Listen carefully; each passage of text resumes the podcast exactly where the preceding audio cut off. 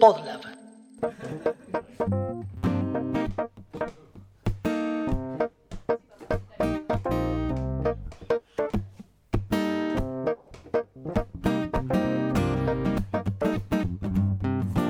Café con Java es un podcast que no habla de café ni de Java, sino que intenta entender y desvestir a los individuos de sistemas. En el episodio En Cuarentenados de hoy, historias de los videojuegos, fichines y un poco más de Doom. Con ustedes, la crew. Bienvenidos. Esto es Café con Java, uh, más mejor. Café con Java, elimina el dedo. Café con Java, yeah. Pongan atención, estos podcasts del Piola. Segundo episodio de esta cuarta temporada y también segunda grabación desde casa en cuarentena. Y entendimos que ya era hora de hacer un episodio al que le teníamos ganas desde hace bastante tiempo y creo que ahora tiene mucho más sentido. Se trata de una de las pocas cosas que podemos hacer, además de hacer masa madre, y es jugar a los jueguitos. Sea en la PC, en la Play, en la Nintendo Switch, en lo que sea, o lo que tengas a la mano. Le viene salvando la cuarentena y creo que también la estabilidad mental y emocional a más de una persona. Para hablar sobre esto, una vez más, invitamos a alguien que sabe y que sabe posta. Hola, Guille Crespi, preséntese. Bueno, ¿cómo andan? Les agradezco un montón la invitación. Eh, yo soy guionista y soy profe de guion hace rato largo. Y este, un poco además de lo que tiene que ver con narrativa en videojuegos, hace tiempo que estoy metido en lo que es el estudio de la historia de los videojuegos. Y ahí ando molestando también con un podcast por mi lado. Guille tiene su podcast, Modo Historia, al cual en lo personal recomiendo y que pueden encontrar en Spotify y en eh, básicamente todos lados. Guille, te quería consultar, ¿dónde, ¿dónde das clases, si se puede saber? En general, lo que, donde siempre estoy, hace muchos años, ya más o menos 15 años, estoy en la Universidad Nacional de las Artes, o sea, en el Departamento de Audiovisuales de la UNA. Donde en, realidad lo que siempre he dado es guion, ahí de guion de televisión y, algunas otras cosas. Y hace algunos años tengo una materia optativa también que es narración en videojuegos. Y después en la ENERC, en la escuela que depende del INCA, eh, doy por lo general un curso que tiene que ver con historia de videojuegos, eh, una vez por año. Y hace poquito empecé en Image Campus, que es la primera vez que doy esto en, en un lugar específicamente de videojuegos. Hasta ahora he hablado de videojuegos para gente de cine, lo cual viene bien porque yo soy gente de cine. claro. Y que además se está cruzando el tema del cine y, y los videojuegos, ¿no es cierto? Y es que cada vez suena más forzado hablar de escuelas de cine. O sea, lo Mm. que se produce es audiovisual en general. O sea, lo que, lo que es, eh, salida laboral y ese tipo de cuestiones, tenés un- un- una cosa mucho más amplia que hacer concretamente películas. Y dentro de todo eso aparecen los videojuegos. Lo que es interesante también de los videojuegos y la educación es que fíjate que en estos años, hace un tiempo ya, ¿no? Adquirió como ese, como ese lugar, ¿no? Uno aprende a hacer videojuegos. Años atrás era una cosa medio, aparte de todo muy casero, claramente, era como Sí. hasta mal visto incluso, ¿no? Es como, uff, otra vez con los jueguitos. Sí, te diría que incluso hay mucha gente que todavía tiene mal visto la idea de estudiar para eso. Es como que hay una especie de empuje gigante Claro. del autodidactismo que, que está Mm. perfecto porque yo en muchas cosas soy absolutamente autodidacta, entonces no voy a estar en contra de eso, pero también soy docente y no voy a estar en contra de- de- del valor de- del acompañamiento de un, de este, de un profesional, eh, pero eso, en un, Obvio, un obvio. acompañamiento, en orden, en organización. Entonces, este, Tal cual.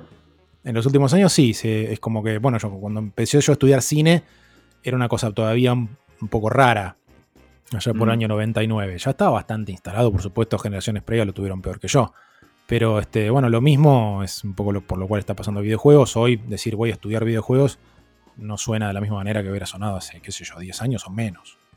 Sí, sí, tal cual, tal cual, tal cual. Tal cual, también se le está corriendo el eje de que el juego no es de chicos. Digo, me parece que el mayor prejuicio que tuvo siempre el, el videojuego es que era algo de nenes, entonces una vez que crecías es como, vale, ya estás grande para eso, ya estás grande para la Play y demás. Em, pero bueno, hablando de que estamos todos grandes, eh, Ahora si por quieren podemos dividir este episodio. si quieren podemos, eh, para poner un poco de, de- de línea a este episodio, podemos empezar hablando de lo que era tal vez la era pre-internet, ¿no es cierto? Porque los juegos no aparecieron ahora, señores centennials, con su Free Fire y con, con toda la bola de acá.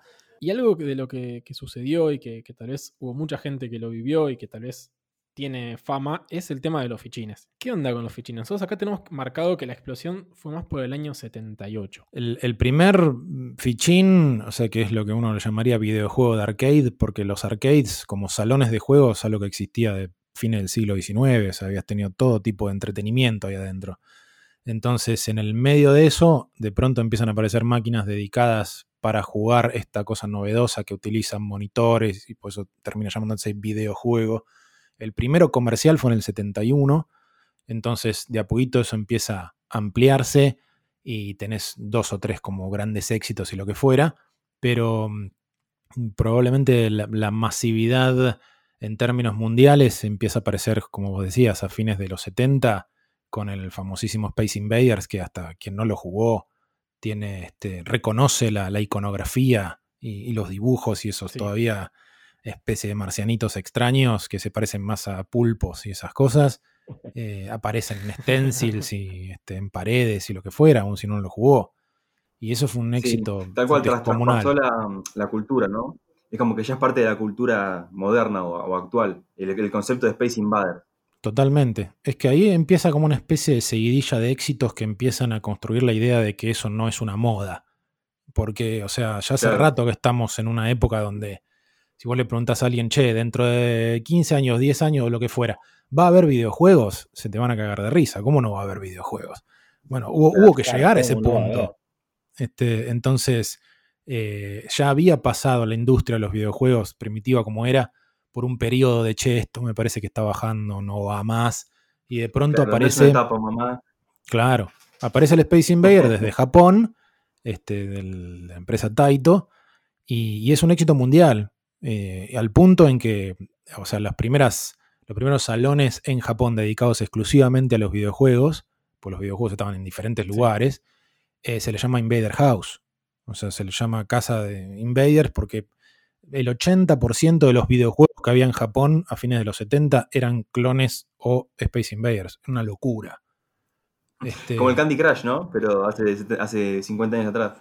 Y sí, lo, lo que pasa con el Candy Crush mucho después es que ahí tenés una. que también rompe una barrera este, de edades y, este, y, y género, lo que fuera, o sea, súper ampliado. Todavía en esa época eran medio, medio nicho, se estaba empezando a ampliar, por suerte. Este, pero imagínate que ya, ya en esa época tenés gente diciendo, por ejemplo, el Pac-Man que aparece muy poco después, aparece un par de años después, ya viene un poco de decir, che, estos videojuegos se están poniendo muy violentos porque son todos tiros. Ya a fines de los 70. Este, Claro. Entonces- ya- ya ten- tenían ganas de enojarse. Tenían ganas de enojarse con los videojuegos.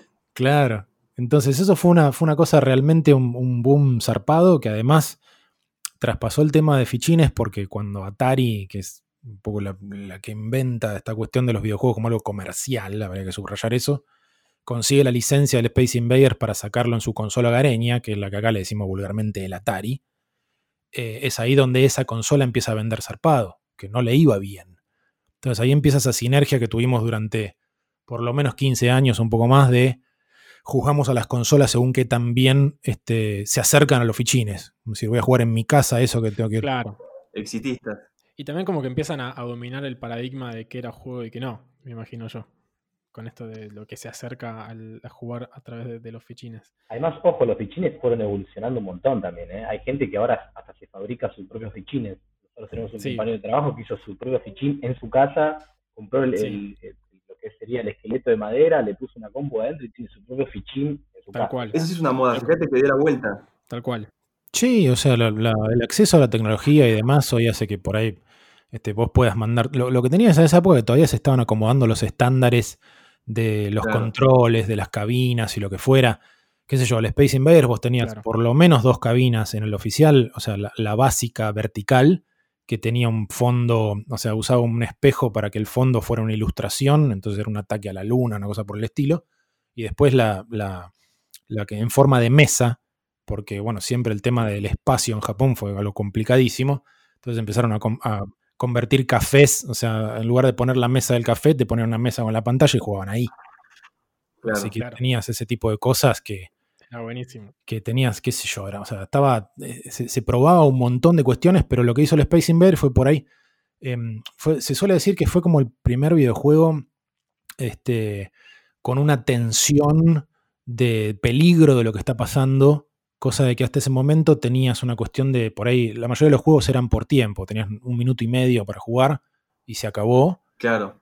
Este, y en el caso del Space Invaders, eh, los enemigos te atacan a vos, cosa que no era muy común en ese momento, era una cosa por ahí más pasiva. Tenía una proto banda de sonido que eran cuatro notas descendentes que estaba basado en tiburón, entonces te ponía recontra nervioso. Eso Claro. aceleraba, los enemigos aceleraban. O sea, empezó a construir toda una experiencia de lo que se podía Claro, que esperar. nunca había pasado. No, hasta ese momento no había pasado. Y empezaron los clones a morir, eso sí. ¿Cuál crees que fue el juego que rompió un poco con la lógica de espacio y batallas espaciales? Mira, en realidad lo que pasa es que vos antes del Space Invaders y esa explosión de los shooters eh, tenías como dos tipos Sí. de juegos generales en los videojuegos. Tenías juego- videojuegos de carreras, que era lo que venía previo a los videojuegos, porque ya tenías electromecánicos de carrera. Siempre hubo simuladores Claro. de carrera. Este, Sí. Y también tenías los juegos que nosotros le decimos tipo Pong, que son ball and paddle, o sea, una paleta y una pelota la gran mayoría de los juegos eran eso, eran carreras o pelota paleta. Entonces aparecen los Claro. shooters eh, con este, un poco con este, llevados adelante por el éxito de Space Invaders y demás. Pero también hay que pensar qué, qué sucedía en paralelo, porque ahí estamos hablando de fichines, pero en paralelo con el Space Invaders, y etcétera, etcétera, en computadoras tenés juegos de aventura, RPGs y, y todas cosas mucho más este, complejas desde el punto de vista de crear un mundo, por más que en esa época estuviera hecho solamente de texto. Después eso sí se vuelve gráfico. Claro. Bueno, ¿qué época- esa es la época, la época oscura de los, de, los, de los RPG, ¿no? Que eran las aventuras conversacionales. Sí, Yo claro. me imagino que era, que, que, digo, comparado con leer un libro debe ser re emocionante, pero, pero yo, yo he jugado un par porque de hecho en la secundaria un TP que teníamos que hacer era una, una aventura conversacional. Este, son interesantes, claramente, sobre todo en contexto, ¿no? Hoy en día creo, yo creo que es imposible un juego la pegue solo con texto, ¿no? O, o vos o opinás distinto, Guille. Sí, que la, que la pegue. En realidad lo que pasó, o sea, los juegos de texto tuvieron como una especie de vida comercial de más o menos 10 años, o sea, ya para fines de los 80 ya la gente no quiere comprar eso, así como en números razonables. Pero después tenés un cierto resurgimiento con los, con los móviles, digamos, o sea, en el celular, por ahí tenés juegos que este, en lugar de tipear comandos como eran las conversacionales tradicionales, este, elegís entre dos o tres opciones. Y Claro. estamos en- hablando de un territorio de videojuego independiente que le va Claro. yo, bien en sus propios términos, pero masivamente no. Y es complicadísimo hacerlo, te digo, pues yo, yo mismo he hecho una aventura conversacional, es un quilombo. O sea, me tomó cuatro años y medio. Este, Tal cual, tal cual. Sí, sí, sí. pero a mí me gustó porque, o sea, pude hacer algo complejo, largo, ambicioso y sin molestar a un equipo. Este, de decirle, che, trabajemos, trabajemos cinco años sin pagar, no le iba a decir a nadie. Entonces dije, me mando yo solo. Creo que es algo muy de nicho eso de las aventuras conversacionales. Todavía creo que se juega mucho en Japón, es muy valorado ese tipo de juegos. Por ejemplo, está el Persona 2, Persona 5, ha crecido un montón. Claro, pasa que viene de toda una línea, o sea, en- tuvo millones de nombres. Aventura, conver- aventura conversacional es el término español. O sea, los españoles este, le dijeron siempre así. Entonces, si te compras una, si te bajas ahora un PDF de una vieja micromanía, vas a ver este, que decía aventuras conversacionales y cosas por el estilo. Se le llamó de mil formas distintas. Eh, una, por ahí la más antigua, es juego de aventura. Entonces, en los juegos de aventura es toda esa línea Claro. que derivan aventuras gráficas por un lado, por eso se llaman así, porque es eso mismo, pero con gráficos, cuando antes era solamente Claro. texto. Este, y eventualmente termina por ahí, o sea, o la- las formas tradicionales o antiguas se acomodan en un cierto nicho, no terminan de desaparecer, pero son solamente como divertimento. Pero elementos de todo eso van a parar a juegos mucho más complejos como los personas y cosas por el estilo. Es como que no. O sea, hoy tenés híbridos de todo tipo. Bueno, y hablando de justamente, como decías, que nombras las aventuras gráficas, yo creo que el que la pegó realmente y fue un éxito eh, rotundo fue el Monkey Island, claramente, ¿no? Que, era, tenía esta intención juego. de aventura conversacional, pero con una vuelta de tuerca y con gráficos, para empezar, ¿no? Bueno, tenés. El, el caso de Monkey Island es, es- va bien con lo que venimos charlando, porque Ron Gilbert, que es el- un poco el, el diseñador principal del juego, era un chabón que, bueno, es, pero para hablar de ese momento, eh, detestaba leer y tipear. O sea, se Claro. llevaba muy mal con todo eso. Entonces él fue un poco el que llevó para adelante el. Sin inventarlo él mismo, nada por el estilo, porque siempre quién fue el primero, ¿eh? es como medio molesto.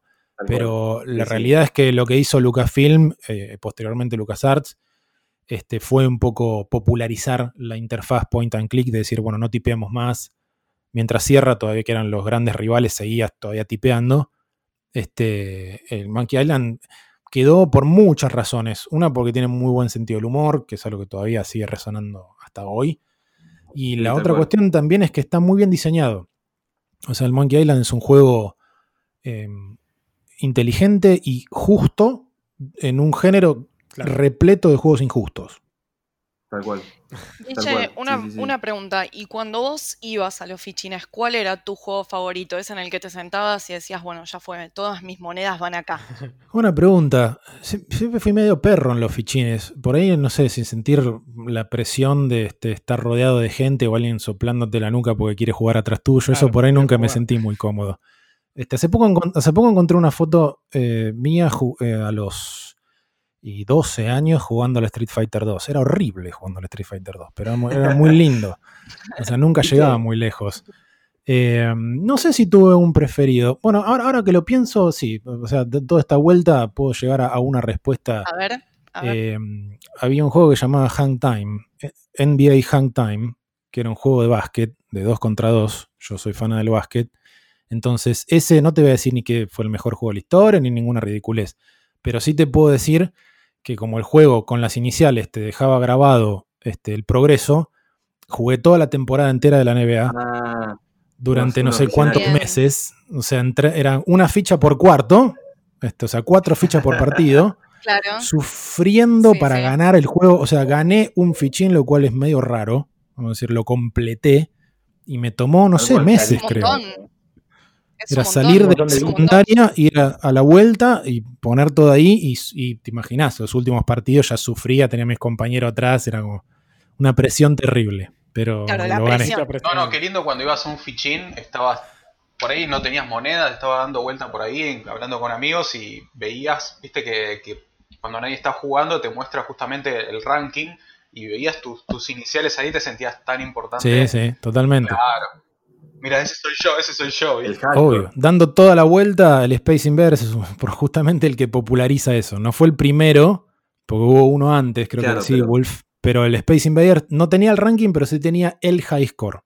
Entonces eh, generó esa cultura de la competitividad, la generó ese juego. Claro. Fíjate qué interesante, ¿no? Cómo, eh, también hablando de estos juegos que eran re difíciles, cómo cambió, que ya más adelante lo sabemos de los más modernos, ¿no? Pero cómo cambió esta cosa de castigar al jugador, ¿no? Hoy, hoy no es tan así, pero en su momento era como, bueno, este, perdiste una vida, empezá de nuevo, jodete. Poné la ficha, jodete. nuevo, literal, literal. Seguro. Y O además si querías hacer algún combo, algo, algo complicado, tenías que usar los siete, siete dedos y Sí. la, la posición de las manos medio extraño, Como la vos, palanquita arriba, abajo, los con el Street. Fighter, sí, tal cual. Digo, pasé un combo de mierda, eran tres teclas. sí, totalmente. Increíble. Y los y ahí, qué sé yo, o sea, por, por ahí vamos a tener que generalizar, pero en lo que tiene que ver con fichines, este, la, la razón principal de esa dificultad es sencillamente que vos gastes toda la guita que tenés en el bolsillo, Claro. porque eran Claro, experiencias, eran experiencias extremadamente cortas. O sea, poner, no sé, seguramente habrán hecho alguna vez la experiencia de decir, a ver, voy a ver un, como le dicen, un let's play en YouTube de a alguien que gane entero, qué sé yo, por decir algo, como dije recién, el Street Fighter 2 y ves que lo, eh, terminó en 15 minutos el juego. ¿Cómo 15 minutos? En, en mi cabeza Claro. eso era una- un juego eterno. En- No eran experiencias muy extensas. El tema que, justo por ese no es el mejor ejemplo, eran- pero Eran intensas. Eran intensas. claro, intensas y te reventaban en 3 segundos, cosa y otra ficha y otra ficha y otra ficha y otra ficha. A full. Pero fíjate que el sentido, fíjate que eso traspasó, porque incluso siendo una cuestión comercial de que vos pongas ficha y gaste guita, eso quedó impreso en los juegos durante un tiempo. Pasando los fichines, igual creo que eso quedó, ¿no? Sí, o sea, es este, qué sé yo, bueno, nombrabas hace un rato el tema de las aventuras gráficas, que, que- que charlábamos un poco de, de- de la cuestión de injusto. Ahí lo que terminó pasando en particular, porque lo que tenía que ver con este, complicarle la vida al jugador era por una cuestión de diseño, o sea, no tenías un tema de sacarle plata, vos estás en tu casa tranquilo, ya compraste el juego, supuestamente, pero Claro. de pronto podía llegar a tener que ver o con mal diseño, porque es muy fácil diseñar mal este, puzzles y ese También. tipo de obstáculos, y que con el tiempo, malos, ¿no? Claro, es que yo coincido con la teoría que dicen algunos de que no hay género con más cantidad de juegos malos que las aventuras gráficas. Y eso que las amo, ¿eh? O sea, las Sí, sí, amo bueno, las pero aventuras gráficas. Pero ¿por qué estamos hablando del Monkey Island todavía? O sea, ya pasaron 20 años, del Monkey- 30 años del Monkey Island y seguimos Más, hablando de. Quedaron. 30, 30, sí, Sí, año 90. Tal cual. Este, entonces, ahí tenía un tema de diseño por un lado, y a veces también te ponían puzzles imposibles para venderte el, el libro con las pistas, o la hotline para llamar. Claro. O sea, Sierra dijo que levantó más guita de esa línea telefónica de esos libros que de la venta de los juegos. Guille, ¿cuándo crees que en esa época murieron las fichines? Digo, más allá de que ahora hubo un reauge, que está el bar El Destello y toda la bola, y que tiene Sí. toda la, la movida vintage. Digo, en ese momento, ¿cuándo crees que, que- que perdió su momento de, gloria? Y los fichines tienen dos picos de popularidad mundial. El primero fueron los primeros años de los 80, o sea, justamente poco después del tema. Lo de Space Invaders, como duran relativamente pocos, como muy fuerte y se apaga. Pero después tenés Pac-Man, este, Defender, Donkey Kong, etcétera, etcétera. Entonces es como que 82 por ahí tenés como un pico zarpado. 8 billones de dólares era básicamente la industria en Estados Unidos. Era el doble del cine ya en esa época, digo. Porque recién hace 20 años se viene diciendo, esto más plata que el cine. Bueno, ya en el 82 ya ganaban el doble del cine. Este, Claro. pero el segundo pico, después vino una quiebra, que es una historia muy larga, pero el segundo pico fue este, justamente lo que decíamos recién, Street Fighter 2, Mortal, Kombat, o sea, los- la primera mitad de los 90, digamos. Eh, Claro. Y de- Ajá. pasa que después de eso, si vos te fijas, estás empezando, o sea, diciembre del 94 sale la PlayStation. Eh, una de las primeras máquinas preparadas eh, para el 3D. Ay, Eh, el 96 ¿Diciembre del sale 94? Diciembre del 94 en Japón, sí. Este, no, en Estados Unidos sale poco después. Este, el Nintendo Nintendo 64 64 todavía más. también. Claro, el. Nintendo 64 sale en el 96, pues Nintendo siempre esperando, o sea, no, no, no iba a correr. Este, y, No, y aparece con, con los cartuchos, pero todavía mejor para eso. Entonces, el asunto tiene que ver con, un poco simplificado, por supuesto, pero ¿para qué voy a ir, trasladarme a tal lugar si los juegos que yo tengo en mi casa son, se que parecen cada vez más a esos de los fichines? Cuando hace algún- unos, algunos años antes todavía estabas comparando, es como decir, bueno, Mortal Kombat, ¿cuál es la, mejor versión hogareña? Y la Super Nintendo se parece más al fichín, la de Sega no tanto, pero tiene sangre, bla, bla, bla. Cuatro o cinco años después, el juego que tenés en tu casa era virtualmente igual.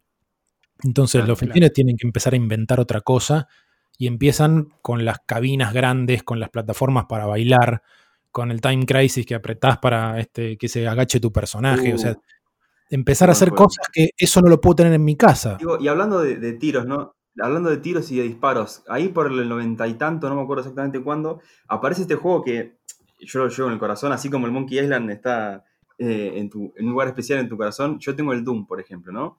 Que yo creo que es un caso paradigmático. Eh, yo ya había hablado del Doom, así que tampoco quiero detenerme demasiado a hablar de él, pero me parece que si estamos hablando de la historia, hay que, no, hay que, por lo menos hay que decir el nombre. Y más que hoy por hoy sacaron, este año sacaron una versión nueva, ¿no?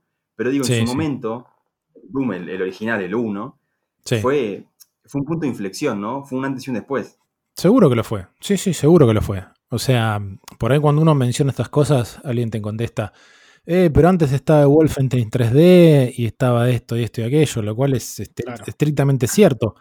Pero el Doom, como, como yo un poco decía hace un ratito, por ahí las cuestiones no tienen tanto que ver con cuál fue el primero en, sino la- las explosiones, las explosiones, las explosiones, perdón, de popularidad de, de algunos de Tal estos juegos que decís, ah, acá realmente eh, se llevan puesto a una industria mundial y hay un montón de gente que empieza a ir Claro. todo para ese mismo lado. Y el Doom ciertamente Claro. que fue eso. Bueno, y también yo siempre, siempre lo tengo muy presente el caso este, como cuando hablamos antes de la crítica que se le hacía a los juegos ¿no? y lo violento que eran. Este caso que hubo en, en Estados Unidos, el- la masacre de Columbine o algo así, Sí. que eran Sí, dos sí. chabones que eran enfermitos del Doom, eran fanáticos que, que eran parte de una comunidad del Doom, que es muy interesante la comunidad del Doom en sí, eh, que Claro. hacen niveles propios, este, que se pasan los niveles tipo en, en segundos, y a esos chabones los acusaban de ser violentos por jugar al Doom. Sí, claro. Sí, sí, sí. Este, sí, eso fue, no me acuerdo, creo que fue 98, 99, por ahí una cosa por el estilo. Algunos años después, no Que estoy fue ahí seguro. donde se empezó a hablar de. Porque ahora, hoy ya hoy por hoy decir eso en la tele ya ni garpa, porque No. a todos los juegos violentos le pegan. Pero Sí. en aquel entonces me parece que no. No, fue. juegos. Sí, sí, la, la- la ligó un tiempo el Doom y demás. Este, en realidad, lo que tiene que ver con violencia en videojuegos es bien temprano. O sea, ya en los 70 tenías juego de at- atropellar muñequitos que la- hay gente Sí. que pensó que eran gente, entonces se armó un quilombo terrible. Claro. El Pero- Carmageddon.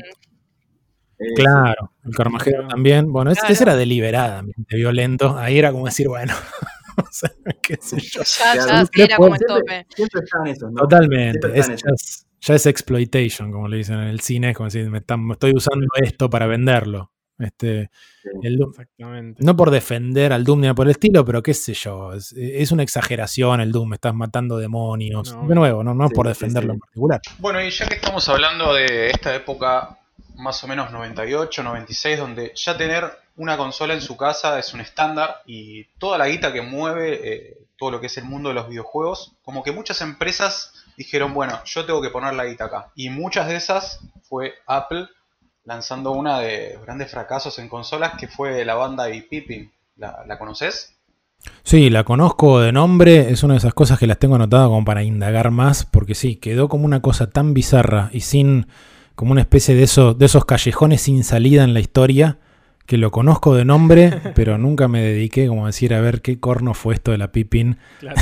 porque este no, no sé qué, qué tipo, o sea, quedó como anécdota. Pippin. Ya de por sí el nombre no garpaba, ¿no?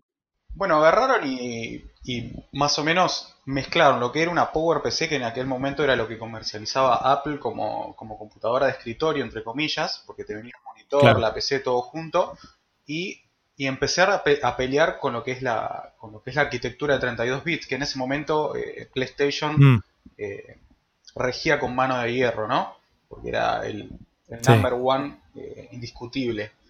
Bueno, fue un fracaso porque Sí, sí, de sí. 100.000 consolas que hicieron vendieron 46.000. No se sabía si estaba orientado al gaming o era una consola multimedia. claro.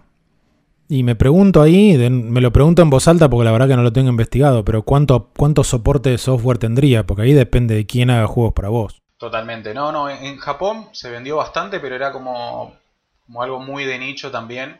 Eh, pero lo que traía de Claro. interesante era que te traía un modem. Como ya para que vos puedas empezar a jugar multiplayer. eh, y ya empieza esta época de, bueno, ya la consola se puede conectar a internet o podemos empezar a jugar en una LAN. Claro. Eh, La era Dial-Up. Claro. Y empieza todo esto de la Sega. Claro, Sega Dreamcast traía lo mismo. eh, en su momento Claro, la, Dreamcast fue la primera, si no me la. Play 2 también te traía un conector Ethernet. Y ya el- creo que el estándar era, ok, jugamos en una LAN con nuestros amigos o, entre comillas, jugamos por internet, pero era algo muy de, de gente muy adinerada que podía pagar el internet y tenía una buena conexión y además tenía la consola, ¿no? Y también con la precariedad que, que eso implicaba. Porque tampoco eran los gráficos que podían viajar por, el por, por la banda, digo, no, no le daba el ancho. No, ni pedo. En esa época, olvídate. Y esa fue un poco la época donde acá nos dedicamos a, a los cibercafés principalmente. La primera parte de la década del 2000. Sí, el momento ciber. Claro. Íbamos a los cumpleaños en el ciber. Sí, o varios Vale. cumpleaños en el ciber. nos Sí, sí, sí. varias horas, nos quedábamos ahí jugando a todo lo que era de Valve, el Half-Life, Counter. Claro. Bueno, Exactamente, que es que Qué linda, qué linda época la, la de los cibers, ¿no? Yo me acuerdo, había uno que iba con unos amigos que jugábamos a- al Counter Strike, al Age, que tenía, me acuerdo, la- me la acuerdo patente, la promo vicio, que eran 50 horas por 50 pesos. Sí, igual era un dineral 50 mangos. Era hermoso. No, Y eran 50 dólares. 50 dólares, claro. era, era, ahí era el 3 a 1, pondré, ya no era, ya no era 1 a 1, pero casi. Y lo que tenía era, era hermoso. Era un antro de estos. Además que tenías todos los juegos. Sí, igual no hablemos de, de lo, de lo- de- de lo que mutaron a pasar a ser los cibers. Realmente después se volvieron un antro. Al principio éramos los que íbamos a jugar, era un poco más sano. Sí. Después medio que Sí. se Y éramos menos exigentes también en ese entonces, ¿eh? Sí, hasta te dejaban fumar ahí adentro. Gente que fumaba en Claro. el ciber. Que siguen oliendo a cigarrillos, lugar. Sí, era, era el típico teclado grasoso con marcas de pucho. Era, era. Yo creo, yo era, mira, yo les, les cuento mi, mi experiencia personal. Yo empecé, creo que fueron una época de 2, 3 años que fui. Que fue cuando terminé el primario y fueron mis primeros 2, 3 años del secundario. O sea que era un niño, tenía, qué sé yo, 14, 13 años. Eh, yo me encontraba chabones viendo, viendo Triple X en, al lado mío, un chabón rascándose los huevos, pero con cero carpa. Sí, sí, sí, de esas cosas decía de que mutó, después se puso como medio turbio el tema Pero para muy- Era- muy había horas rápido. en las que no había que ir, no había que ir. Había Claro. horas que decías, no, no. No voy a ir nunca. Sí, además cuando éramos chicos íbamos a la tarde, o sea, Sí, sí, a- sí. A, la, a la noche ya después que ahí sí ya era como dice Euge, un antro directamente. Claro. Tal cual. Ahí conocimos el concepto de juegos en LAN. ¿Sí no vieron una de esas cabinas con, con algo para cerrarlas, con una puertita, con un... Ah, Ah. ya está. Era, era el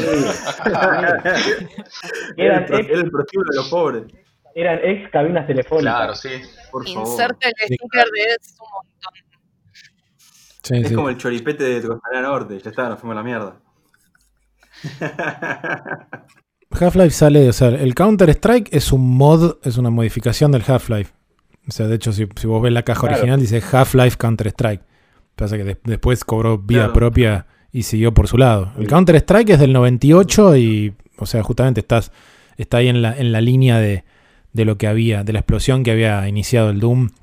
El Doom sale en 93, pero en diciembre y, y- y primero por internet solamente, porque los flacos recién este, subían la- la- el tercio del juego a distintos servidores, te lo bajabas gratis o, o se lo daban a casa de computación, toma, regalalo. Y el que quiere este, nos paga el resto del juego por correo, o sea, lo hacían ellos.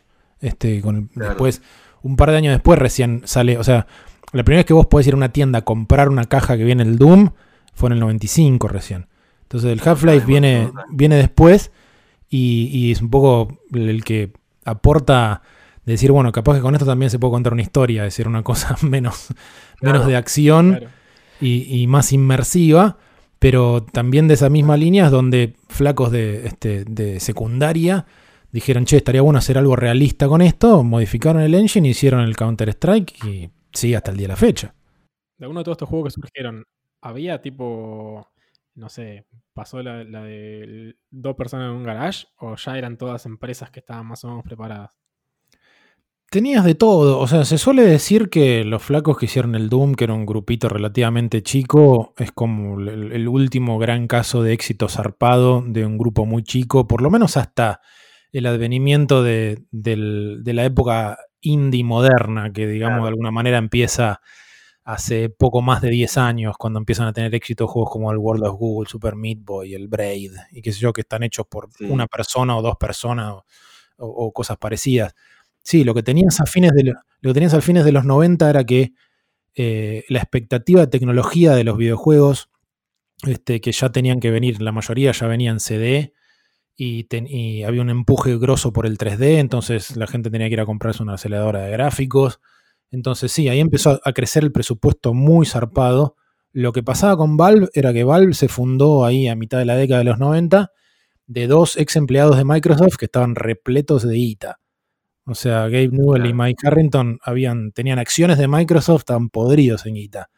Entonces, cuando se fueron de ahí, era, o sea, empezó este fenómeno del Valve Time, que es las cosas salen cuando ellos quieren, porque total tenemos guita. Entonces, Bueno. este, Y lo mantuvieron los guachos, ¿no? Porque fíjate que sacaron. eh, estamos, todavía estamos esperando el Half-Life 3 después Sí, de claro. 20 años. Es que se fueron acomodando. O sea, lo que pasó justamente que en esta misma línea de lo que estamos planteando, o sea, estamos hablando de gente que tenía plata como para invertir y hacer un, un- un proyecto ambicioso y diferente como fue el Half-Life, la pegó. Claro. Este, después no es que tienen una. de- y tuvieron la viveza también de decir, uy, mira, estos pibes hicieron un mod del Half-Life, ok, vamos a comprar esto y lo sacamos de nuevo. El Team Fortress también es otro que sale, es otro mod del Half-Life. Tal cual. Tal Sí, el Portal. Sí, y ya acá empezamos a hablar un poco de, de lo que son los motores gráficos, ¿no? Porque justamente ellos diseñan Claro. un motor y lo pueden vender para otro juego, como pasó con el Source, que tenés el Garry's Mod, Claro. tenés un montón de juegos que están, están basados, en el, por ejemplo, en el motor gráfico Source, que todavía se sigue utilizando, que tiene más de 20 años y Sí. está al día. Sí, de hecho hasta tenías un mod que era de Dragon Ball, de, que era de Valve también. Es verdad. que, era, que Era era como el- Counter Strike, pero de Dragon Ball. Claro, el Lost Special Force. Era también de todo lo mismo, boludo. O sea, pasás de un terrorist a ser Gohan. O sea, de la noche a la mañana. Sí, sí, es verdad. Es verdad. Sí, esto, o sea, lo que permite un poco lo, lo que hoy son muchas cuestiones independientes es justamente esto que nace, eh, incluso, bueno, el source, del, o sea, el motor que usaba Valve en realidad es una licencia del motor del Quake que había hecho la gente del Doom. O sea, después del Doom viene el Quake, la gente de Valve no quería hacer un motor de cero, le, le compra la licencia del, mo- del motor del Quake a la gente de id Software, lo modifican y ahí sale el source. Pero a- a- aparece en esto que hoy le decimos middleware, que, que es lo que posibilita que vos no tengas que empezar de cero con estos proyectos gigantescos y que haya Claro. tantos, este, tantos proyectos independientes que usen o Unity o Unreal este, o Es que, ese claro, tipo de es cuestiones. época- no sé si es la época ahora, ¿no? Pero para como un desarrollador de juegos, hoy es posible, es, es factible, digo, ser una persona Sí, claro. y hacer un juego que la pegue. Y, si- y todo eso un poco nace fuerte en esa época, porque si pensás, el Unreal viene de un juego que llamaba Unreal, que sale en el Claro. 98. O sea, un poco la, La la retoma. raíz es más o menos en esa misma época.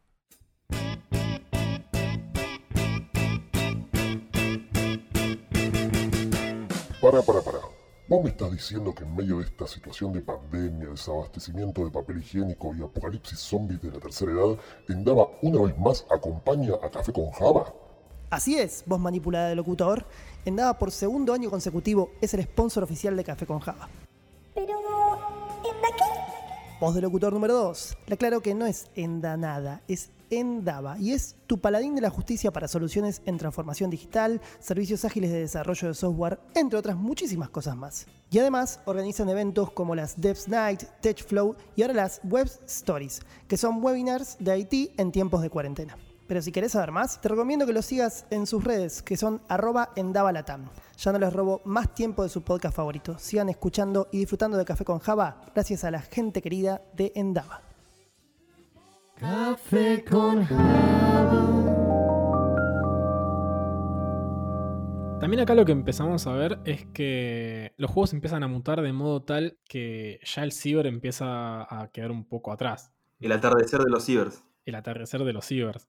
¿En qué momento pasó eso? ¿Cuál, cuál habrá sido el primer juego que, que decimos, che, esto ya, si lo tenemos que marcar en una línea temporal, el ciber ya quedó atrás? O ya los cibers empezaban a oler a cigarrillo y eran atendidos por gente coreana eh, con- luz blanca. Digo, ¿en qué momento de- dejamos de, de estar enamorados del ciber y cuál fue ese juego que nos dijo, che, está bueno jugar en casa? Mm. Mira, yo no estoy tan seguro este, si, si se lo podríamos endilgar a algún juego en particular, sino por ahí al hecho de que en- de a poco hubo una adopción cada vez más grande de la, la conexión en banda ancha en nuestras casas y, Claro. y que Esa las consolas... Y a mí, yo creo que por ahí pasa un poco más por ese lado. Eh, obvio que la cuestión del ciber tenían, todavía guardaba de lo que eran los fichines, esta cuestión medio social comunitaria de vamos en grupo y aunque no nos veamos las caras, sabemos que estamos físicamente en ese lugar. Este, eso eventualmente para mucha gente y sobre todo las generaciones posteriores eh, no tienen ningún problema de calzarse el headset y tienen la conexión en banda ancha en su casa y tienen la consola que banca todo eso y los juegos que están armados directamente online. Entonces, ¿para qué miércoles me voy a ir a tal lado si juego contra cualquiera del universo, como el Fortnite, por irme muy, muy al presente? Entonces, este, yo no sé si tiene tanto que ver con algún juego en particular, porque es una línea en particular también. Yo personalmente nunca le di mucha bola a los ciber, este, por ahí porque el tipo de juego de los ciber nunca me llamó tanto. Y también porque, Claro. como dije hace un rato, por ahí no era muy bueno y la verdad que sentarme al Counter-Strike y me caguen a tiros en tres segundos, Sí, era como así. Claro. Era como decir, che, quiero practicar un cacho. Entonces, Sí. muy competitivo, ¿viste? Sí, creo que pienso lo mismo que vos. No se lo podemos atribuir a un juego en particular, sino que sino tal vez a, un- a una perspectiva tecnológica de que creo que cualquiera puede tener una, una conexión decente desde su casa y también el acceso Claro. masivo a un equipo. Uno puede sacar un Me parece que sí. comprarse una, una buena PC y, y nada, jugar todo el tiempo en Una su PC. casa. No es una buena PC, una PC. No, no, No, también no, una buena consola, tipo una la PlayStation 3 ya tenía, ya manejaba todo el tema online. Los Duty. Es cierto, pero digo, eh, podías jugar al, a los mismos juegos que tenías en, en el ciber, los podías jugar en tu casa. O sea, con una Sí. conexión de internet más o menos digna, Claro. podías Claro. meterte al counter. ahí em- empieza el auge de Steam, que todos tenían una cuenta de Steam, te podías crear tu propio servidor. O sea, Claro, También. Counter, como decís vos, pero en vez de jugar con el, con el vecinito, jugabas contra un pibe de Hong Sí. Kong. Claro, Recontra yo me acuerdo que el momento que marcó para mí, el momento que marcó para mí ese, ese corte en los cibers fue el GTA. El GTA 3, el Vice City, perdón, particularmente. Ah, ok. Yo me acuerdo que el último que Gran jugaba juego, el Vice Vice City. City, que ya era un bajón, porque el Vice City era un juego con historia que tenías que guardarlo Este, y no podías, tipo, porque te tocaba una compu distinta y era un bajón. Yo por ahí, Claro. yo por el GTA Vice City fue que dejé de ir. Sí, lo mismo pasaba en esa época, tenías, no sé, el, el Need for Speed, que también te armabas tu autito, lo dejabas recheto y Sí. venía otro y Es te verdad, pisaba el los datos. Es verdad. es verdad, el Underground 2, me acuerdo, es verdad. Pero ya Claro. también empieza la época de, de estos, eh, creo que también juegos masivos, sean, sean multiplayer, sea, eh, digamos, multiplayer en LAN o sea en WAN, básicamente por internet, donde también son los servidores de Counter de 30 a 35 personas, o ya los juegos, por ejemplo, tenés el, el WoW, el World of War- Warcraft, Claro, algún los- mod. Claro. MMORPG. Claro. Que ahí es donde tal vez el paradigma que cambia en esto es que ya no jugás con tus amigos, sino que te conectás y jugás de pronto contra gente que está en este momento en Corea. Además que empieza a aparecer los boom de juegos piolas de fútbol también. No hablamos ninguno, pero tipo el FIFA ya en esa época era recontra miagroso, o el PES, el Winning eso te realejaba del ciber, y en vez de juntarte con los pibes en el ciber, te juntabas con los pibes en tu casa a viciar con ese juego. Claro. Eh, Sí. Yo me acuerdo ya en esa época de viciar con el con el Winnie y con lo que era el Dragon Ball, el Budokan Tenkaichi, que ese fue un juego, uno de los mejores juegos de Play. Y te digo otro, el Virtua Tennis. El Virtua Tenis. Tennis también, sí. Sí, sí, sí, claro. Es que estamos hablando como líneas muy particulares de. No quiero decir nicho porque suena a poca gente. Pero, o sea, me refiero, vos tranquilamente tenés un una enorme cantidad de público que si vos le preguntás, ¿juega videojuegos? Sí, ¿qué jugás? Juego de fútbol, punto. Entonces es como, Claro, o sea, claro. es como, son como Claro, sí. sectores en un particulares. nicho, Es un sector, sí, sí. Claro, por eso, pues digo nicho, por eso suena poca gente y es muchísima. Pero es como decir, Sí. el, el público de el multiplayer, que después se puede pasar a, este, al Dota y a otro tipo de juegos de estrategia y a los esports que un poco nacen todo eso, es como que va por un camino, más allá que le puede gustar un montón de cosas distintas, no, no es por separar, pero este, también justamente el tema de, de los juegos de deportes y, sobre todo acá en Argentina, obviamente lo, lo que es el juego de fútbol.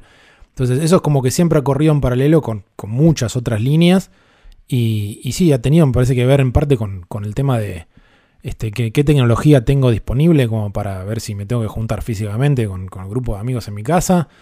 O si nos conectamos todos a cierta hora y los RPG masivos, como decían, el World of Warcraft, que creo, si mal recuerdo, lo- empieza en el 2004, lo que te hace, además de la cuestión de la conexión mundial, es que no estás hablando de jugamos una sesión de X cantidad de tiempo hasta que me matan, sino vivo ahí adentro directamente. Tal cual, No sé. tal cual, tal cual.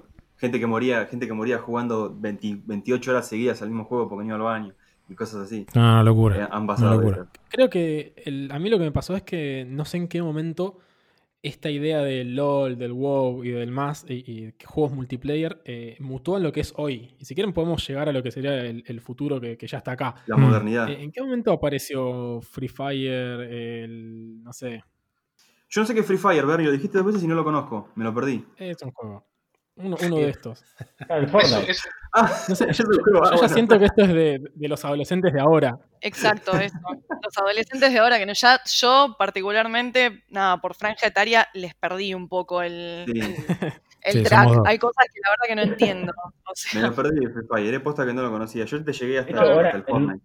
El nuevo Call of Duty también es tipo Free Fire. Le, le agregaron un Claro. montón de cosas del, del Fortnite. es lo que se llama Battle Royale. Es- Ah, se, ok. se los resumo así Claro. nomás, en 30 segundos. Vieron que, por ejemplo, en el Counter uno aparece en un lado, son dos equipos. Eh, lo que es el Battle Royale, vos apareces en un lado random del mapa, por ahí te tiran con un helicóptero, con un avión. Por ahí estás con un equipo de cuatro personas, o estás vos solo o en pareja. Y lo que tenés que hacer es tratar de sobrevivir. Ser el último, la última persona viva del mapa. Claro. Last Man Standing. Eso, básicamente Claro. es eso. Con la complicación, digamos, porque si no sería muy fácil esconderte de que el territorio se te va cerrando va sobre vos cada vez más. Además, además el, sí, Claro. digamos tenés una zona delimitada, además tenés- no, no apareces con armas, tenés que ir lo que se dice luteando, ir buscando armas Claro. dentro de las casas, dentro de las Pero cajas. claro, fíjate que lo que te proponen es como en una sesión de 40 minutos, Sí. como todo el proceso de un juego más largo, que antes quizás era un, era un juego de, de- de muchas horas, hoy en 40 minutos en una partida, y esto es con todos los juegos así, ¿no? Con el, con el LOL, con el Dota o con cualquiera, en 40 Pero minutos... Veamos cómo, cómo, y tal vez acá es un, es un guiño para vos, Guille, eh, se va perdiendo lo que es el guion del juego. Porque al fin y al cabo el- el- la mecánica de, este- de este tipo de, de juegos es más meterte cagarte a tiro con quien tenga que cagarte, ver quién gana y chau, y no, no le da lugar quizás a que tenga una historia, que tenga una trama, y tal vez esos juegos quedan más relegados para, no sé, lo que te bajas en la Play, como puede llegar a ser el Last of Us o alguno de esos. Claro. Y Sí. que como que se abrió una línea de juego diferente ahí, ¿no? Claro, el Assassin's Creed. claro. Claro. Mirá, qué sé yo, yo, o sea, algo que, que digo siempre, o sea, hace, hace algunos días me tocó con, con esta cuestión de las clases virtuales, tuve que, la primera clase que, que doy esta materia de narración de videojuegos, la tuve que hacer con un, video y me encontraba repitiendo esto mismo que, que voy a decir ahora, que una de las primeras cosas que uno tiene que este, reconciliarse, una de las primeras ideas con las cuales uno tiene que reconciliarse si, si quiere considerar, si quiere escribir videojuegos, es que los videojuegos pueden existir sin contar absolutamente nada. O sea, si uno Claro. se pelea con eso de movida, la vas a pasar muy mal. Porque siempre va a haber este, un montón de público que está con el botón en el escape o en el círculo o para saltar toda esa cutscene hermosa que vos escribiste, porque está buscando otra cosa. Sí, perdón, Guille, un juego que pasa muchísimo, eso es el Skyrim, por ejemplo, o todos los que Ajá. son del Elder Scrolls. Que tienen, que aparte a mí me parece, me parece realmente increíble la cantidad de horas culo de personas escribiendo Es historias, increíble. escribiendo libros. Para los, para los que no lo saben, el. Skyrim es un juego así de. Es un RPG que a mí me encanta, pero es un juegazo, que tiene un montón de lo que se dice lore, un montón de historia por detrás eh, que es afín y contextual al juego. Hay, tipo, hay libros escritos enteros dentro del juego. Y a mí me parece una mierda, me parece un embole. Yo las escenas de texto las paso con ok, ok, ok, ok, y me quiero matar con los dragones. Y pasa mucho. Totalmente. Sí, pasa que ahí, un poco lo que te están ofreciendo es, ya estás entrando en un territorio donde otra de las líneas de desarrollo que tenemos ahora tiene que ver con este, una especie de competencia de ver quién presenta el mundo virtual más grande, o sea, ver cuál es el Claro. mapa más gigantesco donde yo puedo hacer Sí. todo lo que yo quiera, etcétera, etcétera. Entonces, eso presenta una serie de dificultades para si querés contar una historia que, que se pueden sortear de 25.000 maneras distintas, no hay una única fórmula. Pero a los que algunos hacen, como el ejemplo que vos mencionabas, es que vos tenés, si vos te interesa el mundo, bueno, ahí lo tenés. Pero el juego no te va a penalizar necesariamente porque vos no le des pelota. Claro. Entonces es como decir, bueno, es- es- de alguna manera es un esfuerzo increíble y una cantidad de Sí. plata ridícula, es- pero estás tratando de encontrar diferentes jugadores, de decir, bueno, que la pase igual de bien el que le interesa Sí. solamente matar dragones como el que quiere saber quién fue el tercer rey de la dinastía, no sé qué cosa, no lo que ni siquiera está en la pantalla. Tal cual. Y Guille, siguiendo un poco con la línea de, esto que va cada vez más progresivo y obviamente la tecnología nos, interpela cada vez más en, todo lo que es gaming, eh, todo lo que es realidad virtual. ¿qué- ¿Cuáles son los juegos que vos pensás o que ves que, que son los más interesantes en este momento? Teniendo en cuenta que también es algo que está medio ahí en el medio, ¿no? Que no es accesible para todo el mundo todavía. Sí, totalmente. Mirá, yo la verdad que es algo que me he metido bastante poco porque las veces que lo intenté usar me mareó de una manera espantosa. Entonces to- tengo esa traba complicada. Además ponerte a ver videos de, de juegos de realidad virtual es como decir, estoy viendo una parte fija. Eh, es un tema que conozco relativamente poco. La realidad virtual, es- este debe ser como por lo menos el segundo o tercer intento fuerte que se le da. Este, porque también en la época que hace un rato hablábamos, de la mitad de los 90, fue como un pico de que todos los juegos se llamaban tal cosa virtual. No lo, Era- quiero, no quiero nombrar, pero el Doom yo me acuerdo que tenía el casco. Yo me acuerdo que lo jugué en una expo una vez, que jugabas al Doom con un casco en la cabeza. Y era Claro, esta- bueno, pero ahí, ahí era una forma, una forma de visión, o sea, no, no era, bueno, qué sé Sí. yo, no sé. Ponele que fuera, no sé si calificaba con realidad virtual, pero. Yo me acuerdo también que tuve una época cuando era chico de comerciante, vendía videojuegos, los intercambiaba. Fue la, la parte, digamos, donde empecé a conocer el dinero. Me acuerdo que una vez había comprado una consola que eran como unos binoculares. Y supuestamente te vendían el- la realidad virtual ahí. No Sería el servía virtual. para nada. El, ¿Sería el Virtual Boy? Quizás era roja. No, no, no era el Virtual Boy, era unos, eran Ah, como unos binoculares donde vos ponías el ojo, los dos ojos, básicamente, era gris y tenía como una plataforma, pero no, era horrible, básicamente. Ojo si no fue ¿Cuál algo medio chino, ¿eh? Claro. Porque algo también que existió fueron to- todas las consolas chinas que te la tiraban por la cabeza en, en Sí, 11. sí. No, era Sí. muy viejo, Ah, sí. muy viejo lo que había comprado. Bueno, también después en un momento salieron estos visores donde vos podías meter el celu y descargarte celu. algún tipo Mm. de experiencia, si bien no era para poder jugar, pero era para poder tener Claro. como una experiencia virtual, pero eso fue lo Sí. más mainstream que, que llegó, tema. Lo que tiene es que decías vos, eso que decías vos, Guille, de que te marea, es un problema que no es menor y que en 40 años de desarrollo no lo pudieron solucionar todavía. Que es que Totalmente. o sea, y aparte, fíjate lo, lo peor, ¿no? Porque cada vez los gráficos son más realistas. Vos cada vez te, te- ¿cómo se dice? Te metés más en la realidad más que te vender. Eso, ahí está. No me sale como decirlo en primera persona. Es que no, no es un verbo, por eso. Te inversionás. Eso, ahí está. Te, inversionás cada vez más, pero tu cuerpo no se mueve. Entonces, eso te genera, Sí. es, es el ABC de un mareo. Eso pasa en un barco, por ejemplo. Que vos ves Sí, que te mueve. claro. O sea, tu cuerpo siente que se mueve, pero vos no ves nada. Y eso te marea. Y pasa lo mismo con, Sí, el, con la totalmente. realidad virtual. Tal cual. Estamos lejos de Ready Player Number One. Estamos muy lejos de la película. Mm. Sí. Vamos Yo creo muy que sí. lejos, literal, ¿eh? Yo creo que sí. Buena película siempre. Te- Guille, te hago, te hago una pregunta con respecto al VR. ¿Cómo crees que, que por ahí si vos te metes 100% en el tema, cómo crees que te va a cambiar, eh, digamos, el paradigma a la hora de escribir un guion o, o de tratar de, de plantear un juego a, a lo que es la realidad virtual, ¿no? Más allá de que a vos te, te maree y no, no lo puedas usar. Sí, claro. No, no, es una pregunta, pero recontra clave la, la que vos planteás.